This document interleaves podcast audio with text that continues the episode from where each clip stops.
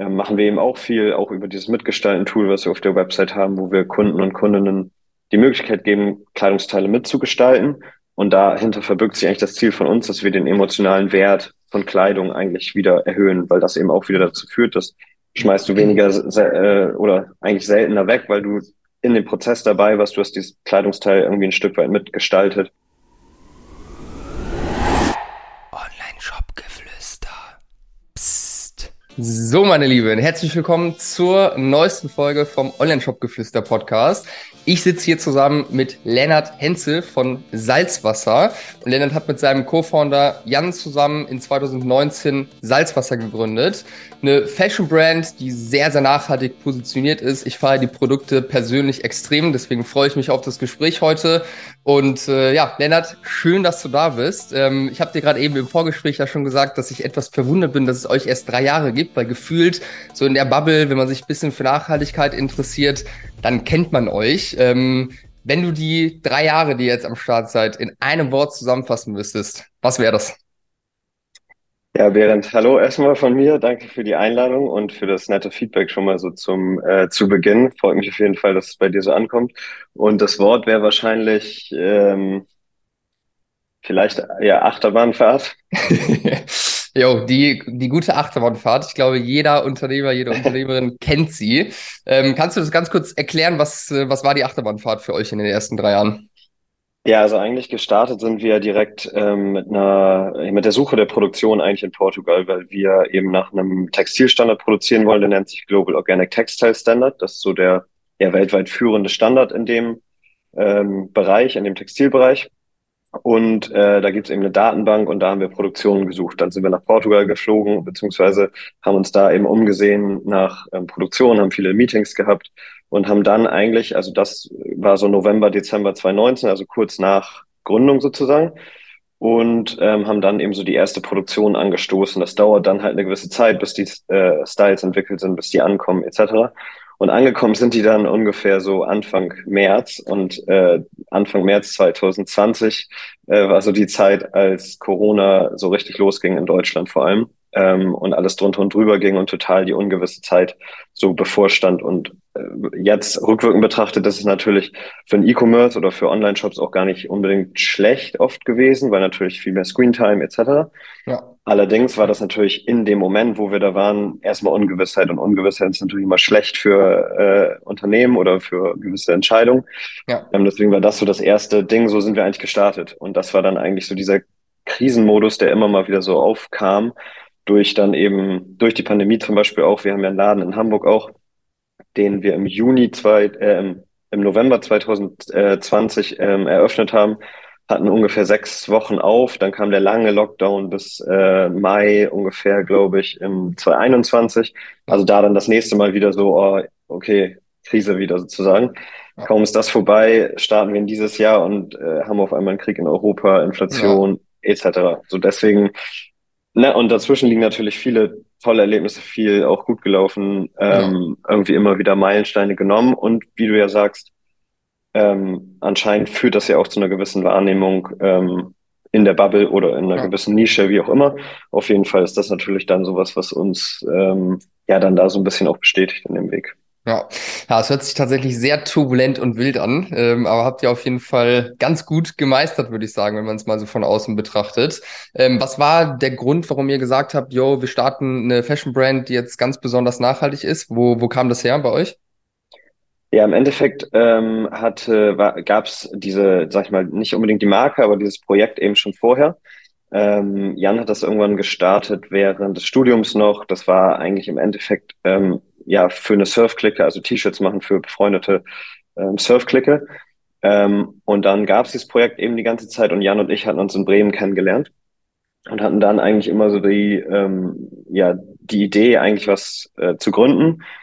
Und dahingehend schon immer die gleichen Vorstellungen, also viel Richtung Nachhaltigkeit, viel auch so UnternehmerInnentum nochmal neu oder anders denken, vielleicht auch Richtung auch Social Business etc. Und dann äh, hatten wir immer viele Ideen, haben auch viel überlegt irgendwie ähm, und sind dann immer wieder an den Punkt gekommen, dass uns irgendwie so ein ja so ein Skill oder jemand so im Team, sage ich mal, so fehlt, um bestimmte Sachen umzusetzen. Und dann ging es so dem Studi Studiumende entgegen und dann haben wir irgendwann gesagt, warum nehmen wir nicht halt das, was es schon gibt in einer gewissen Form und bauen das wirklich zu einem Unternehmen und zu einer, zu einer Marke aus.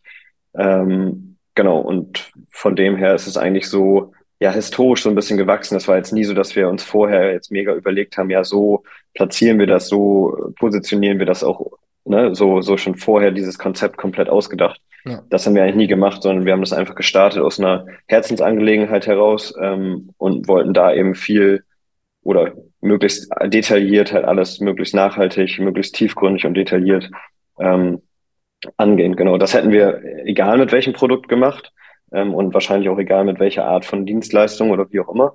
Ähm, aber so hat sich eben ergeben und deswegen lag das dann halt ähm, so nah, dass man das dann eben auch äh, darauf umsetzt. Ja, finde ich geil. Finde ich auch wirklich, äh, wirklich krass bei euch auf der Product-Detailseite. Äh, da habt ihr auch wirklich alle Kosten einmal aufgegliedert in ganz äh, transparenten Zahlen. Sieht man so, also mir fällt jetzt keine zweite Brand ein, die, äh, die das macht so. Finde ich auf jeden Fall super spannend. Ich glaube, es ja, war ja, wie du auch gesagt hast, von Anfang an für euch einfach super wichtig, dieses Nachhaltigkeitsthema.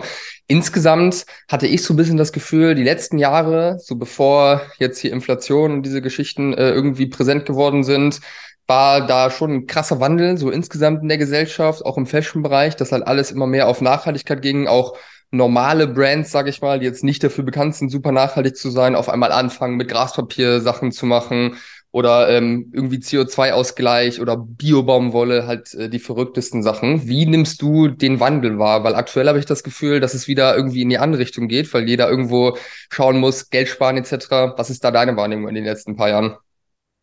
Ja, ganz, ganz ähnlich, würde ich sagen. Also auf jeden Fall hat das einen Uplift bekommen. Das hatte ich ja eben schon mal so kurz angeschnitten. Also einmal dieses ganze Thema Nachhaltigkeit, wie aber auch damit natürlich verbunden, so Lieferketten äh, in Europa zu haben oder nachvollziehbar transparent zu gestalten. Ich glaube, das war ein Thema, was durch, ähm, durch die Pandemie und alle, ähm, sag ich mal, Probleme in, in dem Zuge, also mit Lieferketten oder Lieferengpässen, Engpässen dann auch, ähm, was weiß ich, dieses Schiff, was eben festgesteckt hat, es war so sehr hoch aufgehangen und Menschen und Ziel äh, oder, oder Kunden und Kundinnen waren eben sehr sensibilisiert für die Thematik so und ähm, hatten dann eben auch die Zeit, glaube ich, sich mehr zu beschäftigen, weil eben auch mehr zu Hause, mehr irgendwie, ja, Zeit irgendwie sich in sowas einzulesen. Ähm, und waren, glaube ich, dann sehr viel gestimmt in diesem ganzen, in dieser ganzen Stimmung so von äh, Support Your Locals, äh, irgendwie Einzelhandel unterstützen, heimische, sag ich mal, Firmen oder Unternehmen, junge Unternehmen zu unterstützen. Dann gab es auch in der in dem Netzwerk halt so, dass eben auch die vielen nachhaltigen Marken zusammengearbeitet haben, um sich gegenseitig zu unterstützen. Das hat also alles dazu geführt, dass das, glaube ich, einen starken Push bekommen hat. Ähm, und jetzt ist es eben genau, wie du gesagt hast, glaube ich, schwieriger, ähm, weil eben jetzt andere Dinge wieder mehr in den Fokus rücken. Also andere Dinge haben diese Prio eingenommen und deswegen fällt ja. natürlich leider dieses Thema gerade ein bisschen zurück. Ähm, Merkt ihr das bei euch in den Umsätzen, dass irgendwie jetzt so ein kleiner Dip äh, da war, seitdem das Thema so groß ist? Ja, genau. Also würde ich schon sagen. Also deswegen dieses Jahr war auf jeden Fall ähm, nicht wie geplant, muss man schon so sagen. Also wir haben eigentlich ein sehr gutes Jahr 2021 gehabt. Ähm, und haben dann natürlich auch die Planung für dieses Jahr gemacht, hatten dann wie, es war eigentlich ein ähnlicher Ablauf wie das erste Jahr, so dass man dann sozusagen im März die Lieferung bekommt, dann kommen auch die Rechnungen und so weiter.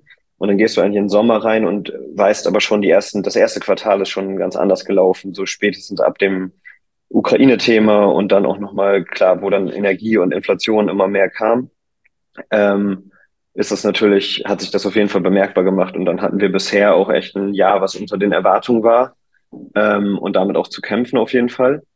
Und jetzt hinten raus merkt dann merkt man dann aber oder merken wir, dadurch, dass dann auch, glaube ich, der Traffic bei unserer Seite einfach so eine gewisse Grenze überschreitet, die, glaube ich, wichtig ist, um irgendwie auch Ergebnisse sehen zu können, ähm, ist, merken wir einfach immer, dass jetzt irgendwie gerade im November, Dezember halt bei uns es sehr, sehr gut läuft und wir wirklich vieles aus dem Jahr aufholen können.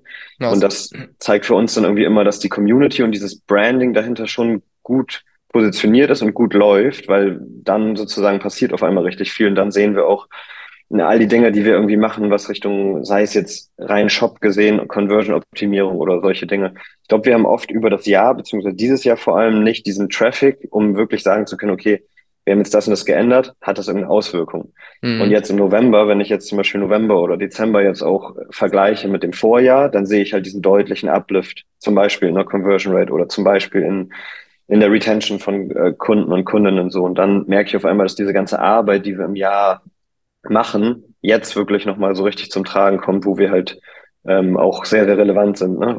Kältere ja. Jahreszeit, ich glaube, das die Brand wird viel noch vor allem mit einer kälteren Jahreszeit verbunden und mit äh, wärmeren Sachen, mit Strick und so weiter. Ja. Da funktioniert es einfach dann im Gesamtkontext halt sehr, sehr gut, ja. Ja, ja finde ich sehr interessant. Was ich so, also insgesamt ist ja der Wettbewerb im, im Fashion-Bereich sowieso Endlevel, aber auch jetzt was so nachhaltige Fashion angeht, ist ja auch super crazy, weil so als normaler Verbraucher, sage ich mal, weiß man ja gar nicht genau, was jetzt wirklich gut ist. Also das ist eine Frage, die ich mir auch äh, super häufig gestellt habe in den letzten Jahren. Ist das jetzt wirklich nachhaltig oder ist es nur Greenwashing, wo man ja auch viel Scheiße irgendwie mitbekommen hat, weil jeder große, auch About You etc., wirklich große Marktplätze ja auch irgendwo das Thema pushen, auch irgendwie eigene Filter, eigene Siegel etc. für alles Mögliche haben. Wie habt ihr es geschafft, in diesen hart umkämpften Markt überhaupt reinzukommen und Fuß zu fassen? Ja, ich glaube, das ist echt diese krasse Konsequenz, die wir irgendwie so an den Tag legen. Also wirklich da auch zu sagen, ne, wenn du jetzt von Materialien sprichst, es ist halt nicht genug Biobaumwolle zu nutzen, nur um dann sagen zu können, nachhaltig oder dass es nachhaltiger ist. So, oder das dass man Stück, 10 äh, Kilo Plastik aus dem Ozean äh, fischt, sieht man ja auch sehr genau, häufig. genau, klar, sieht man auch sehr häufig und so. Und das ist auch im Endeffekt wahrscheinlich alles sehr nicht verkehrt. Das ist ja irgendwie ja. ein richtiger Schritt, aber dann klar führt das eben dazu, dass dieses Buzzword, also dass Nachhaltigkeit wirklich zu einem Buzzword wird, weil es halt so inflationär genutzt wird, einfach ohne jegliche, sag ich mal, Regulierung da drauf oder so, was hier aber kommen soll, zum Teil durch äh, EU-Regulation. Ähm, aber das geht dann in viele Richtungen, ne? Irgendwie, ob wir jetzt ähm, in unseren Kleidungsstücken Polyester verarbeiten, was dann zwar recycelt ist aus PET-Flaschen und so, aber das ist ja eine Diskussion, also wenn ich das höre sozusagen, halte ich das für eben genau den, genau das Gegenteil, weil das hat nichts mit Kreislaufwirtschaft per se zu tun, weil ich ja äh, halt eine, eine Faser nehme aus einer Branche, nämlich der PET-Branche, sie recyceln und sie in eine andere Branche bringe. Das ist quasi fast schon, als wenn ich einen Loop unterbrechen würde, einen Kreislauf unterbrechen würde.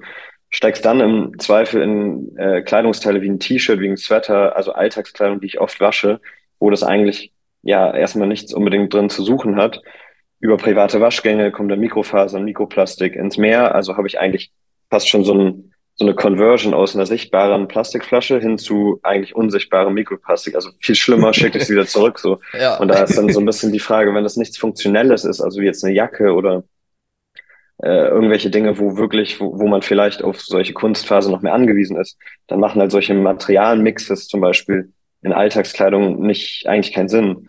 Ähm, nicht äh, und nicht zu schweigen davon, dass man dann eben auch dann denken muss, ähm, wie kann das eventuell dann irgendwann mal recycelt werden? Und da sind eben Materialmixes oder Fasermixes sehr, sehr schwierig zu trennen, aktuell äh, fast gar nicht zu trennen. Und deswegen genau setzen wir da eben auf 100 Prozent Materialkomposition, nur natürliche Materialien, haben eigentlich nur Biobaumwolle, Merino-Wolle und selbst bei uns sind die, ähm, die Nähgarne, wo sozusagen das Kleidungsstück mit zusammengenäht wird, sind aus Tencel Liozell, das ist eine Zellulosefaser ähm, aus Holz im Endeffekt.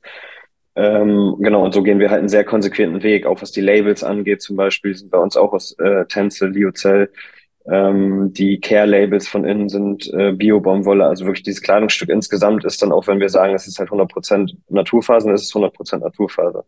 Und dann geht's halt so weiter, glaube ich, weg vom Material hin zu irgendwie, was sind das für ähm, Stoffgewichte, also Qualität, ne, wie verlängere ich eine Nutzungsphase dann auch wirklich so. Da äh, machen wir eben auch viel, auch über dieses Mitgestalten-Tool, was wir auf der Website haben, wo wir Kunden und Kundinnen die Möglichkeit geben, Kleidungsteile mitzugestalten.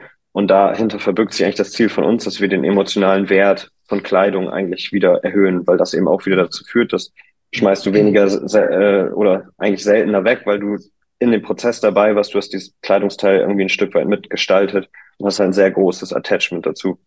Und das sind halt alles so Punkte dann ähm, entlang der, ja eigentlich in, in, nicht nur entlang der Liefer- und Wertschöpfungskette, sondern insgesamt in der ganzen unternehmerischen Handlung. Also wirklich ja. da auch nochmal zu gucken, was kann ich sonst so machen. Ähm, genau, neben der Marke haben wir einen gemeinnützigen Verein und pro ähm, verkauften Kleidungsstück gehen da eben Spenden in den Verein.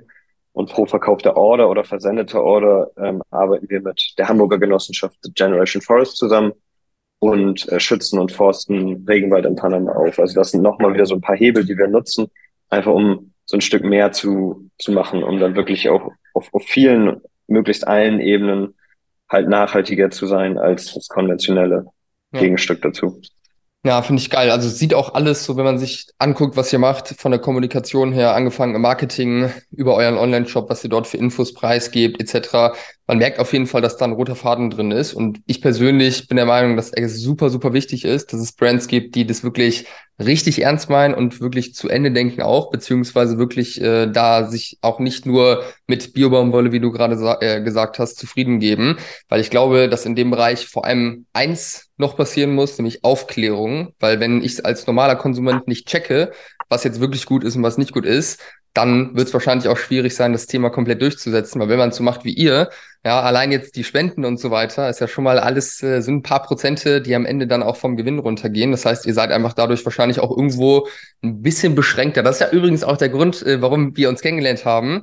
Vielleicht einmal kurz für die ZuhörerInnen. Ähm, ich habe bei LinkedIn einen Post gemacht, Aufruf an alle nachhaltigen Marken, wo ich so ein bisschen die Frage in den Raum gestellt habe, warum nachhaltige Marken teilweise irgendwie nicht untergehen, das ist jetzt vielleicht ein bisschen heftig, aber einfach nicht so laut sind wie normale Marken. Ja. Ich denke mal, dass da die Begründung relativ easy ist, weil einfach weniger am Ende des Tages übrig bleibt vom, äh, vom Kuchen, den man halt im Marketing ausgeben kann. Würdest du das bestätigen?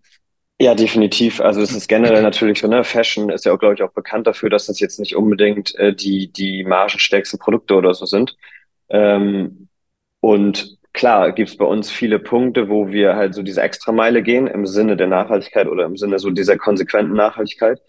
Ähm, und das ist klar, äh, drückt dann natürlich gewisserweise irgendwie auch auf die Marge.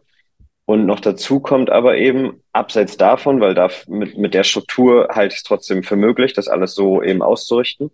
Ja. Ähm, abseits davon ist es aber eben auch ein komplett gebootstrapptes äh, Unternehmen. Ähm, und das ist sicherlich in einigen Bereichen, wenn ich jetzt Produkte habe, sage ich mal, die sind in der Herstellung deutlich günstiger, haben viel günstigeren EK sozusagen. Ich kann Kundenkontakte deswegen über ein günstigeres Produkt viel stärker aufbauen, habe dann eine höhere Retention oder ähnliches.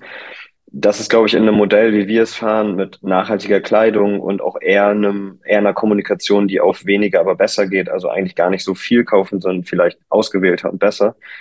Ähm, ist dieses Bootstrapping, glaube ich, nochmal wieder eine krasse Herausforderung. Ähm, und deswegen äh, sind wir natürlich da auch so, so aufgebaut, dass unsere Finanzierungsquelle der Umsatz ist im Endeffekt. Und wenn der nicht ganz so ausfällt wie geplant, dann müssen wir halt schauen, wie wir es regeln sozusagen. Und von da aus geht das Geld eben in Produktentwicklung, unter anderem in die, ins Lager, in den Lageraufbau sozusagen und eben auch in Marketing. Und da ist natürlich klar, wenn ich da eben aus dem, aus dem Umsatz nicht genug habe, so dann bin ich leiser sozusagen. Ich kann mir eben dann nicht die großen Kampagnen leisten.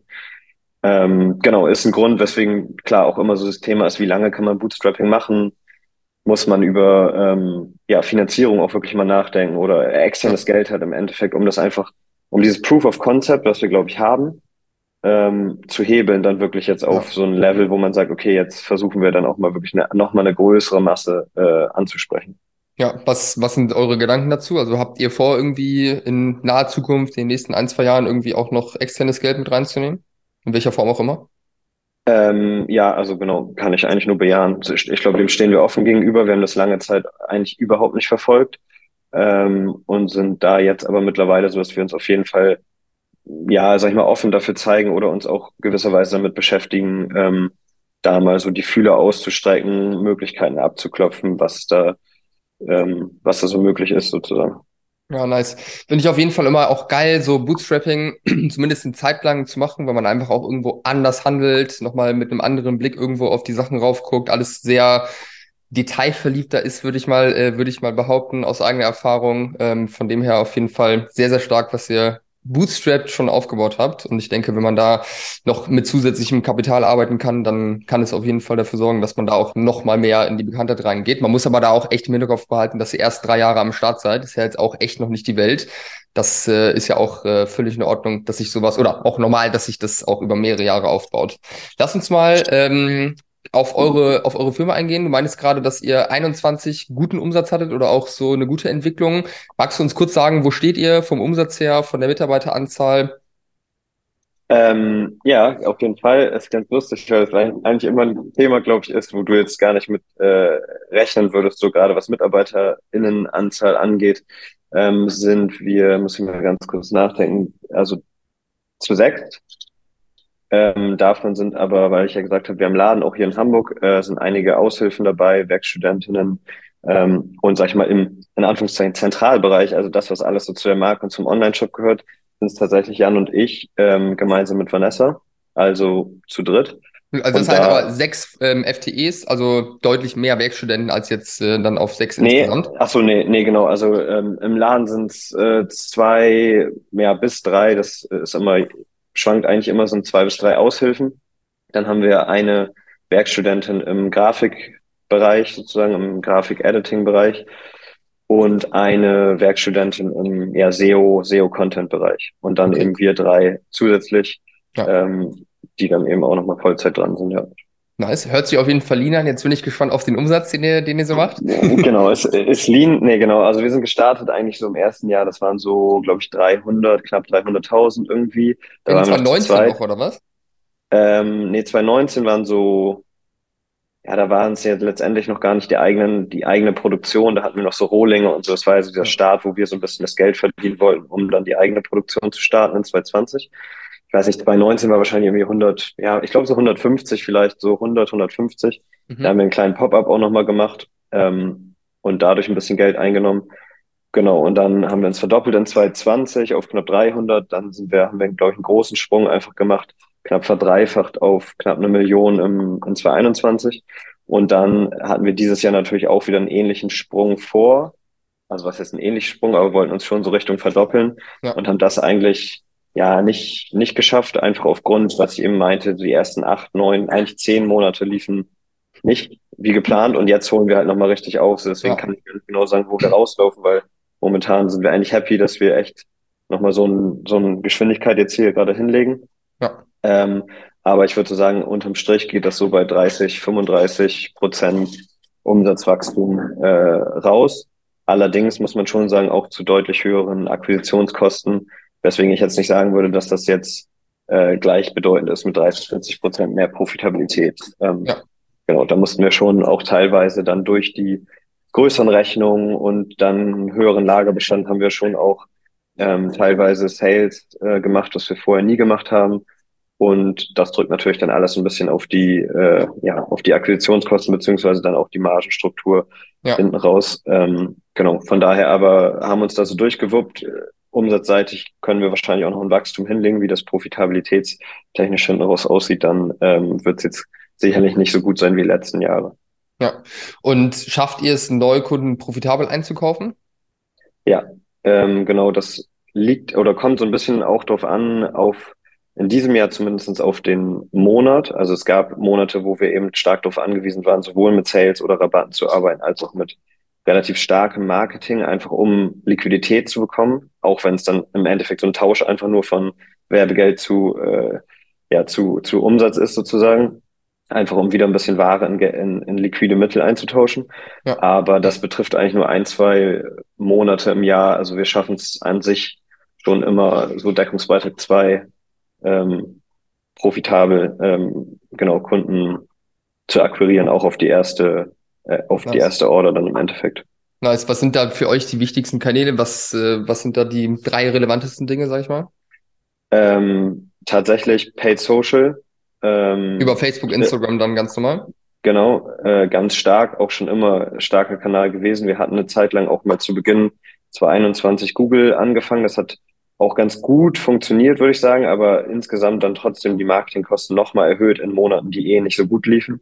Deswegen haben wir das letztendlich gestoppt, ähm, weil auch eben sehr, sehr brandlastig ähm, etc. Ja, ist echt crazy bei Google. Es tut, tut immer ein bisschen weh, wenn man sieht, ja. auf den eigenen Brand, dann bezahlt man so viel. Ich habe jetzt gerade mal Salzwasser eingegeben.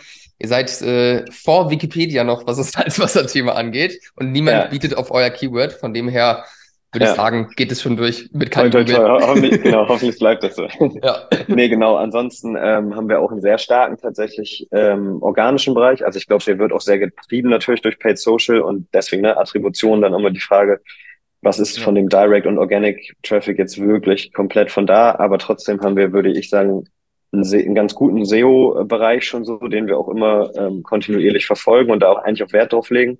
Also wir haben ja eine Kategorie Magazin, was glaube ich viele gar nicht unbedingt so, also vergleichbare Brands jetzt gar nicht unbedingt so machen. Da machen wir eben, ne, was du angesprochen hast, sehr viel Aufklärung auch in, in verwandten Themen, gar nicht nur Textil, sondern eben auch in verschiedensten Themen, ähm, geben sehr viel Input und haben da schon auch eine SEO-Strategie, so dass wir halt auch organischen Traffic nochmal erhöhen. Das hat sich auch sehr gut entwickelt, muss man sagen, in diesem Jahr. Und dann ist es eben E-Mail, ähm, also Retention schon auch nochmal äh, sehr stark. Also einerseits natürlich so automatisierte Flows, das ist klar und so, aber wir haben da auch sehr stark diesen Fokus nicht zu viel und nicht zu, ich meine, das sieht man auch in unserem Shop, glaube ich, das ist ja kein in dem Sinne shoppiger Shop so. Es fehlen ein paar Elemente, die man sonst in einem richtigen Shop online sozusagen sieht. Und das betrifft eigentlich alles, was wir machen, weil wir eigentlich gar nicht so sehr jetzt Push und Salesy, sag ich mal, irgendwie alles sehen und machen wollen, sondern da schon auch versuchen, einfach gute Inhalte und gutes Branding durchgehend auf, äh, auf die ja. Bahn zu legen. Und das trifft eben auch so auf E-Mail-Marketing zu.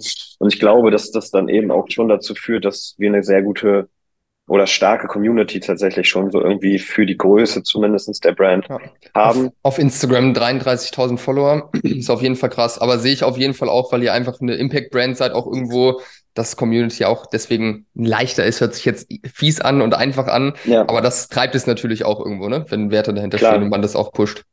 Ja, und ich habe ähm, vor allem dann nochmal so die, oder wir haben die Bestätigung auf jeden Fall nochmal bekommen, als es dann im Mai wirklich, was halt, also schon knapper wurde letztendlich und die Rechnungen wirklich dann einfach höher waren und wir so gesehen haben, okay, wir gehen jetzt in Sommer kommt da noch viel so oder, oder müssen wir irgendwie wirklich mal, weil wir hatten halt, wie gesagt, eine Anti-Sale-Policy äh, die Jahre davor und haben eigentlich nie Rabatte gegeben, nur zu unserem Jubiläum und im Mai diesen Jahres haben wir das halt oder mussten es umwerfen und haben halt so ein Support-Sale gemacht und das eigentlich transparent auch wieder dargelegt, wie es, was für Probleme es gibt, wie so der Hintergrund äh, in der Brand ist, so dass der Anschein von außen einfach nicht mehr so doll trügt. Und da hat sich halt stark gezeigt, dass diese Community, wenn man halt so offen dann ist und darauf äh, darauf eingeht, sozusagen dann halt auch da ist und das stark supportet, weil da haben Was wir habt ihr da für einen Rabatt gegeben? Äh, 20 Prozent ähm, im ganzen Shop. Und genau, das war auf jeden Fall ja Umsatz, einer der umsatzstärksten Monate äh, in diesem Jahr und auch ähm, generell im Mai nie sowas erlebt. Und das gleiche haben wir dann halt im November, das, weil wir auch bei Black Friday nie mitmachen ähm, oder nicht, nicht in der Form mitmachen, wie man es äh, von anderen Brands gewohnt ist, sondern eigentlich immer eher so eine gewisse Anti-Kampagne fahren. Ähm, und da haben wir eigentlich immer zwei Wochen vorher, so Anfang November, haben wir immer Jubiläum und da spielen wir dann eben auch einen gewissen Jubiläumsrabatt. Das waren jetzt 15 Prozent, also sehr klein eigentlich. Aber ja. auch da merkt man halt mit der authentischen Story, okay, die feiern Geburtstag. Ja. Auch das sind halt die absolut umsatzstärksten äh, Zeiten so und ja. Das ist halt ganz gut, weil man irgendwie nicht in diesen Strudel gerät, irgendwie aggressive Rabatte geben zu müssen. Würde auch echt nicht zu euch passen. Also es wäre auch genau, einfach nicht authentisch. Ja. Ne? Also ich, ich habe dieses Jahr äh, zur Black Week so ein paar vereinzelte Brands gesehen, die sich auch Nachhaltigkeit auf die Fahne geschrieben haben, die dann irgendwie mit 40, 50 Prozent Rabatt um die Ecke kamen. Da habe ich mir auch gedacht, Leute, was ist denn da los? Passt irgendwie überhaupt nicht. Also es hat schon an der Glaubwürdigkeit irgendwo gekratzt. Und wir haben auch äh, ein, zwei Kunden, die dieses Jahr mit 10% Rabatt tatsächlich und einem mini kleinen Extra, was man noch kostenlos dazu bekommen hat, richtig gute Erfahrungen auch gemacht. Also es braucht gar nicht unbedingt große Rabatte. Hauptsache, man wirft den Leuten halt irgendwie ein Stöckchen hin äh, und das Ganze passt irgendwie auch zu der Kommunikationsstrategie. Ja. Macht ihr das Performance-Marketing selbst, weil du meinst, dass es einer der wichtigsten Kanäle für euch ist? Genau, ja, ähm, wir haben es mal abgegeben. Ich muss mal ganz kurz überlegen, das müsste so zwei, wann, 2020, Ende 2020 gewesen sein. Ähm, in der Agentur allerdings war es da schon auch nochmal was anderes. Also bis dahin haben wir es auch selber gemacht. Und da war ja der ganze, die ganze Funnel-Strategie und Ausschlüsse und ne, das Media-Buying an sich war natürlich nochmal ein ganz anderes ja. Level. Dadurch, dass sich das dann einfach peu à peu immer weiter geändert hat und immer weiter simplifiziert hat, haben wir irgendwann gesagt, okay, wir holen es eigentlich wieder in-house bis zu einer bestimmten Größe können wir. Es ist so halt easy auch, das in-house genau. zu machen mittlerweile vom Media Buying. Genau. Und ähm, deswegen, da haben wir dann irgendwann gesagt, holen wir es wieder rein und machen es halt selber und ähm, genau. Ja, okay, interessant. Und was für Produkte sind jetzt für auf Neukunden bezogen die wichtigsten für euch? Also was äh, seht ihr, ähm, was jetzt Neukunden krass äh, häufig kaufen? Ähm, genau, du hast ja nach Wichtigkeit gefragt äh, oder, oder wie wertvoll das äh, im Endeffekt für uns ist. Also Und äh, was, das, was die Häufigkeit angeht, sind es Mützen auf jeden Fall. Mhm. Ähm, das spielt natürlich mit rein große Farbauswahl. Es ist One Size, also keine, ne, ein paar Fragen für den Kunden weniger ähm, oder die Kundin. Ja. Ähm, allerdings hinten raus sozusagen für uns, wenn wir uns jetzt angucken, okay, was macht da auch Sinn, also ne, betriebswirtschaftlich oder beziehungsweise auf irgendwie Customer Lifetime Value, Repurchase Rate etc., sind es dann tatsächlich schon äh, nicht unbedingt die Mützen, sondern dann schon eher die Strickpullover und Sweater, ähm, die da eben wichtig auch für uns sind. Also einerseits sind es die Mützen weil häufig, andererseits sind es halt äh, die starken, AOV-starken Produkte, die wir halt ganz gut ähm, dann genau umsetzen können und die dann auch häufig bei uns dazu führen, dass eben ähm, wieder gekauft wird, weil es eben ja. gute Produkte sind irgendwie und die Leute dann nochmal ein zweites Produkt sich ähm, holen. Ja, schafft ihr es auch bei den Mützen ähm, oder wie, wie, was ist da so das, äh, das Muster, was ihr am häufigsten seht? Kaufen die Leute eine Mütze dann wahrscheinlich, oder? Für 40, 45, 50 Euro? Genau, es kommt, ja, kommt ja. drauf an. Also manchmal sind es tatsächlich auch, ähm, also ist die Mütze mit dabei, aber es sind noch mehrere Sachen. Ähm, aber klar, es gibt schon auch viele Einzelkäufe bei den Mützen. Ähm, Schafft ihr das dann aber, auch profitabel? Weil dann ja, dürft ihr ja eigentlich nicht, nicht viel mehr als 10, 15 Euro ausgeben, würde ich jetzt mal vermuten, ne? Genau, richtig. Das ist natürlich immer schwierig im Detail zu messen, so wirklich ja. auf jetzt zu sagen, okay, äh, auf das Creative jetzt nur, was nur auf Mützen geht, sozusagen, wie was sind da meine Akquisitionskosten? Ähm, gehen dann natürlich so ran mit verschiedenen Blended äh, Matriken, Metriken sozusagen. Ja. Ähm, aber genau dadurch, dass man dann nochmal den Versand natürlich vom Kunden äh, übernommen oder von der Kundin übernommen hat, sozusagen, hilft das natürlich nochmal. Ja. Ähm, aber klar, die Marge ist geringer so, aber ich würde schon sagen, dass es sozusagen trotzdem profitabel ist, weil wenn ich es mir dann angucke und ich ja. in einem Monat dann auch viele Mützenverkäufe habe, so, selbst wenn ich das dann blendet nehme, dann ähm, komme ich eben schon drauf, dass es insgesamt äh, trotzdem profitabel möglich ist. Ja, nice. Sehe ich auf jeden Fall auch den, äh, den, den Use Case, weil genauso ist bei meiner Freundin auch abgelaufen, hat sich irgendwann mal einen Stürmer gekauft und seitdem ist sie am Schwärmen und hat schon äh, das eine oder andere mal nachbestellt. Ähm, ist, glaube ich, echt ein ganz geiles Einstiegsprodukt. Wie du sagst, ne, einfach auch weniger Entscheidungen, die getroffen werden müssen. Hattet ja. ihr die am Anfang auch schon äh, mit drin, die Mützen? Ja, das ja. ist eigentlich eins unserer ältesten, äh, ja, das ist eigentlich das älteste Produkt mit sozusagen. Ja. Ja, okay. Und wenn ihr jetzt äh, in der Produktentwicklung, ja, habt ihr ja mittlerweile echt ein krasses Sortiment so von der Auswahl. Ähm, wo geht ihr gerade am meisten?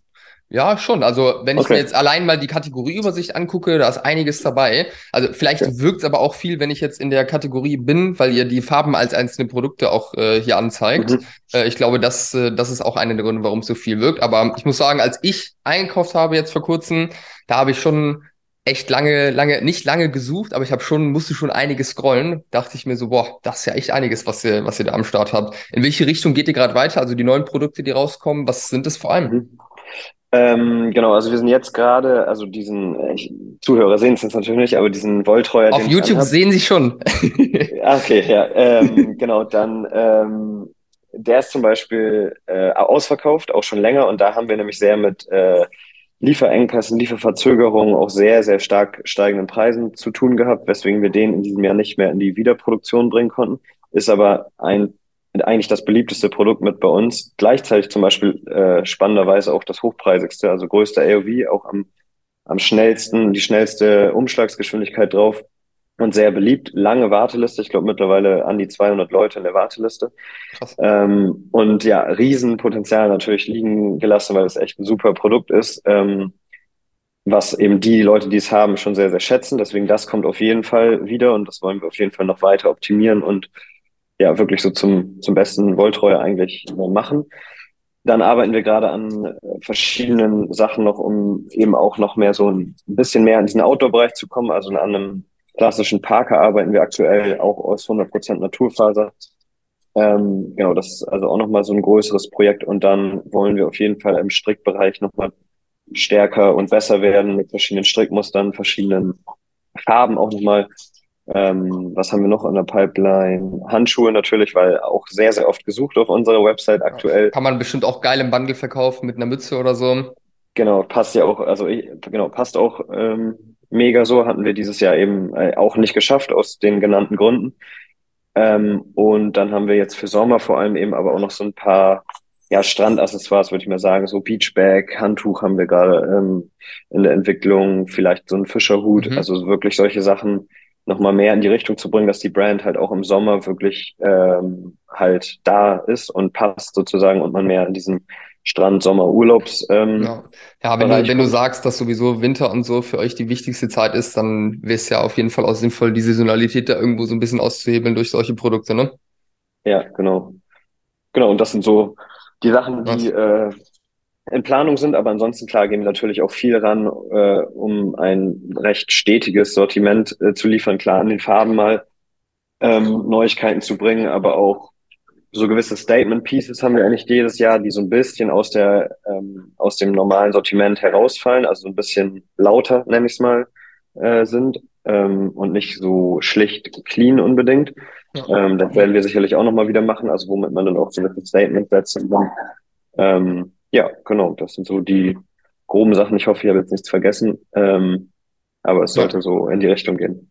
Sehr geil, sehr, sehr geil. Also ich finde es auf jeden Fall mega, so vom, vom, vom Sortiment her, auch mit den Produkten. Klar, Average Order Value ist natürlich ein Thema, so, ob man es jetzt schafft, Neukunden äh, profitabel einzukaufen, aber grundsätzlich, wenn das geil funktioniert und ihr darüber gut Neukunden generieren könnt und hinten raus einfach durch ein breites Sortiment äh, einfach noch mehr Breite irgendwo die Leute dann bei einer zweiten Order auch noch begeistern könnt, dann kann das ja auf jeden Fall schon geil aufgehen von der Strategie her.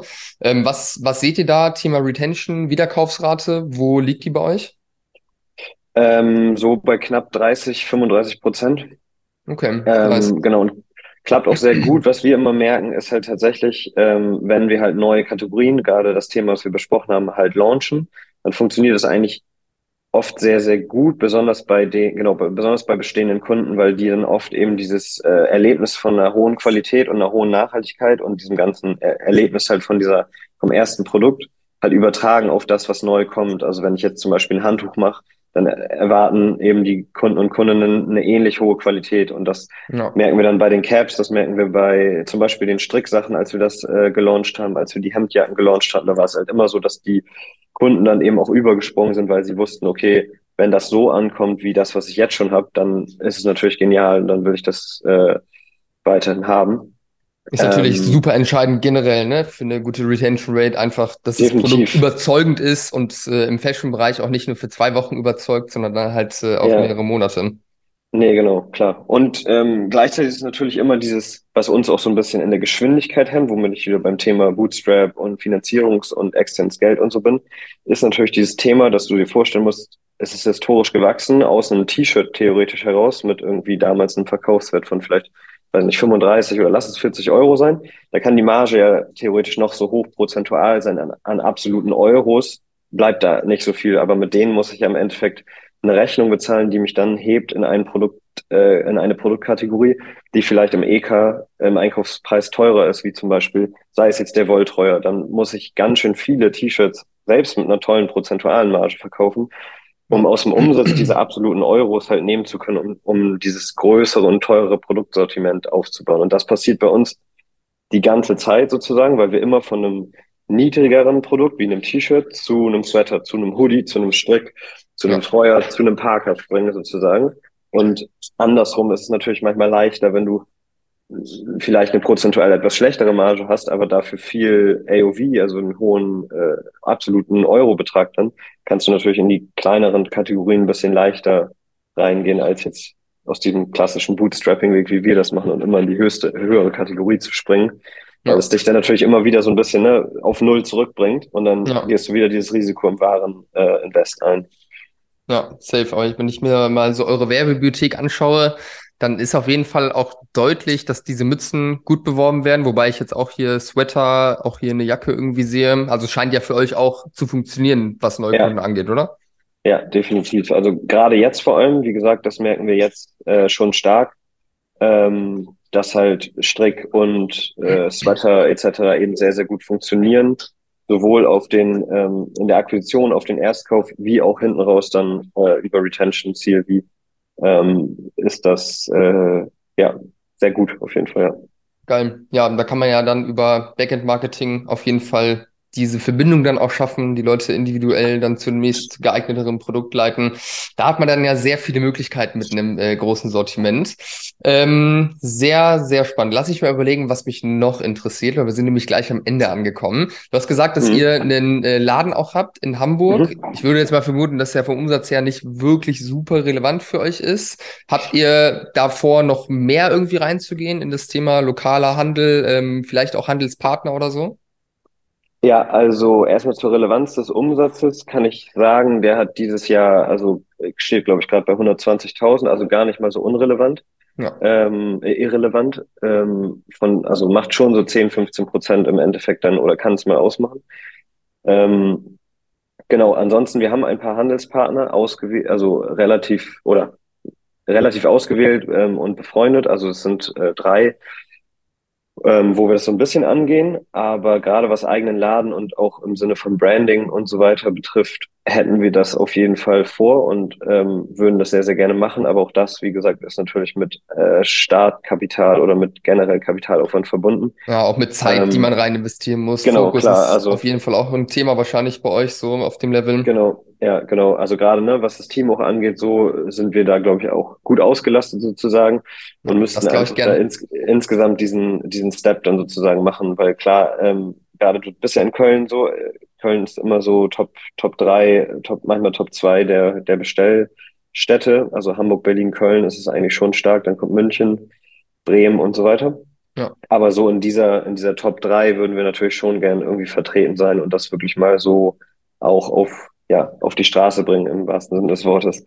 Ja, ja, safe. Ey, aber da muss man echt aufpassen. Ich habe jetzt gerade mit einem äh, mit dem Kollegen, auch mit der Kundin, die überlegt, irgendwie jetzt mit nicht äh, Handelspartner, aber auch eine Vertriebspartnerschaft äh, oder da äh, mehrere Vertriebspartner zu suchen. Es ist einfach wirklich ein Fokusthema und am Ende des Tages könnt ihr rein online D2C noch so viel rausholen. Ähm, da bin ich mir echt hundertprozentig sicher.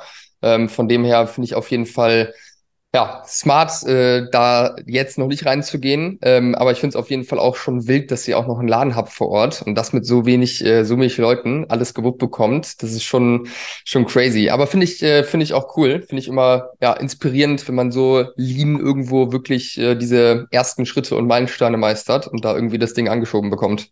Ja, ey, ey, das hat uns äh, geholfen ja auch in diesem Jahr, ne, muss man wirklich sagen. Also weil Safe. durch diese Linie-Kostenstruktur hatten wir natürlich viel leichter die Möglichkeit, wirklich dann auch, ja, halt da so durchzumanövrieren. Hätte ich jetzt ein Team vielleicht dann schon aufgebaut von 15, 20 Leuten in einem, in einem Bereich, was nicht Agentur ist, also nicht ein reines People-Game sozusagen, sondern schon auch mit Ware und Lager und so weiter und Wareneinsatz zu tun hat, dann hätte es schon auch äh, ja schwieriger werden können, weil da kriege ich dann im Zweifel eben nicht so schnell diesen Kostenblock ähm, verringert, weil der eben sehr groß und irgendwie dann auch fest ist.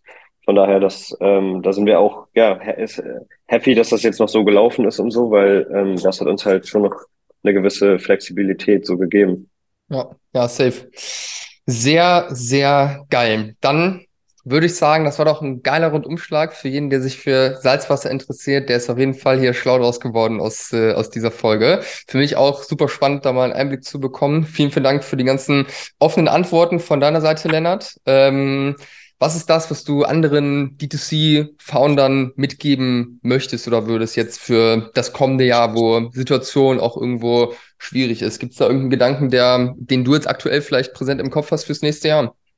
Schwierig zu sagen irgendwie. Also ähm, ein bisschen, also ich, ich, ich verbinde dann manchmal so ein bisschen so dieses etwas langsamere, wenig, weniger pushende sozusagen, also weniger auf dieses reine Umsatzwachstum zu gucken, sondern wirklich, ich meine, es bietet sich auch an, wirklich mehr die Profitabilität rauszustellen, aber das schlägt dann ja manchmal auch um in eben ein etwas, äh, ja, etwas weniger starkes Marketing vielleicht oder ähnliches, sozusagen, dass man nicht so auf Teufel komm raus den Umsatz, sage ich mal, nur noch treibt, sondern sich eben anguckt, okay, selbst wenn ich ein bisschen weniger und langsamer verkaufe, ähm, macht das vielleicht trotzdem was in der Profitabilität, was dem gleichzeitig der Firma gut tut.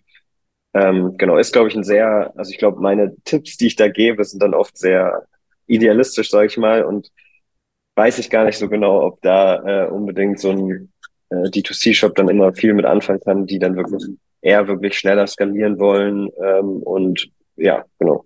Deswegen, ja. da sind, glaube ich, meine Tipps dann oft so ein bisschen äh, fast schon mit einer Bitte verbunden, so ein bisschen entspannter zu machen. Geil. Ja, also aber ganz ehrlich, das Thema Profitabilität, ähm, Martin äh, Picard von Störtebecker ähm, hat jetzt gerade vor kurzem auch auf LinkedIn so gepostet, was er für nächstes Jahr sich vorgenommen hat für seine Brand. Auch ungefähr auf einem ähnlichen Level wie ihr, Störtebecker. Äh, und er, oder ein, einer der Punkte, den er äh, geteilt hat, war auf jeden Fall auch Profitabilität, Kosten irgendwo in, in Schach halten. Ich glaube, wenn du jetzt nicht gerade krass frisch eine Finanzierungsrunde durch hast oder irgendwie sonst äh, super viel Cash hast, was du irgendwie in der Firma drin hast, dann musst du ja spätestens jetzt irgendwie auf Profitabilität gehen, weil das wird wahrscheinlich nächstes Jahr für viele eine Herausforderung sein, die irgendwie gefundet sind in irgendeiner Art und Weise. Äh, von dem her würde ich sagen, das passt. Das würde ich den Leuten auf jeden Fall auch mitgeben. Ja, sehr gut. Sehr schön. Lennart, ich danke dir. Ich verlinke äh, Salzwasser auf jeden Fall in den Show Notes. Ja, für alle, die jetzt bisher zugehört haben, gönnt euch mal was. Äh, wirklich geile Produkte, geile Qualität, äh, kann ich euch aus persönlicher Erfahrung sagen. Dein LinkedIn-Account, den haue ich auch in die Show Notes, falls irgendjemand noch eine Rückfrage an dich hat oder das interessant fand und da connecten möchte. Und Lennart, ich sage vielen, vielen Dank äh, für die ganzen Insights und das geile Gespräch.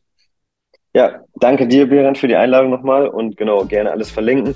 Gerne, wenn du willst, auch den Salzwasser Verein verlinken. Da haben wir gar nicht so viel von yes. gesprochen, ist auch gar nicht so Online-Shop-mäßig, aber gehört ja schon irgendwie dazu und vielleicht gibt's ja ein paar Meeresenthusiasten auch, die den Podcast hören oder generell ja mehr begeisterte Menschen, die irgendwie Umweltschutz äh, auch interessant finden. Yes. Dann ist das vielleicht auch was Spannendes. Das und deswegen in diesem Sinne, genau, in diesem Sinne, ähm, danke für die Einladung und bis bald. Hau rein, ciao. Ciao, ciao.